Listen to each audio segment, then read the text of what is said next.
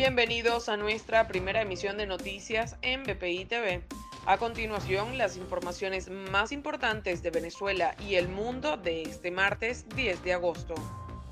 Juan González, asesor especial del presidente Joe Biden, aseguró que Estados Unidos, Canadá y la Unión Europea seguirán trabajando para generar elecciones libres en Venezuela.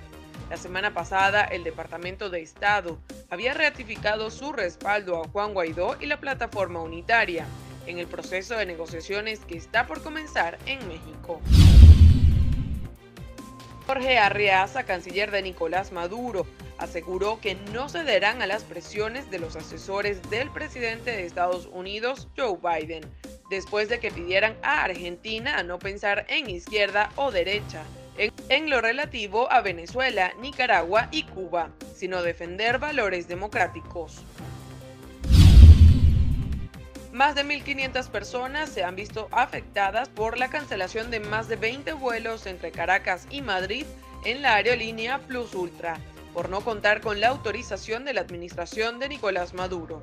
A su vez, las empresas Iberia y Air Europa han tenido que cancelar sus itinerarios. Por su parte, el oficialismo reiteró que los únicos países permitidos para viajar son Turquía, Rusia, México, Panamá, República Dominicana y Bolivia. El desarrollo de estas y otras informaciones los invitamos a sintonizar nuestra señal en vivo y contenido on demand en bpitv.com o a través de Roku, Apple TV, Amazon Fire y nuestro canal de YouTube. Síganos en las redes como arroba ppitv.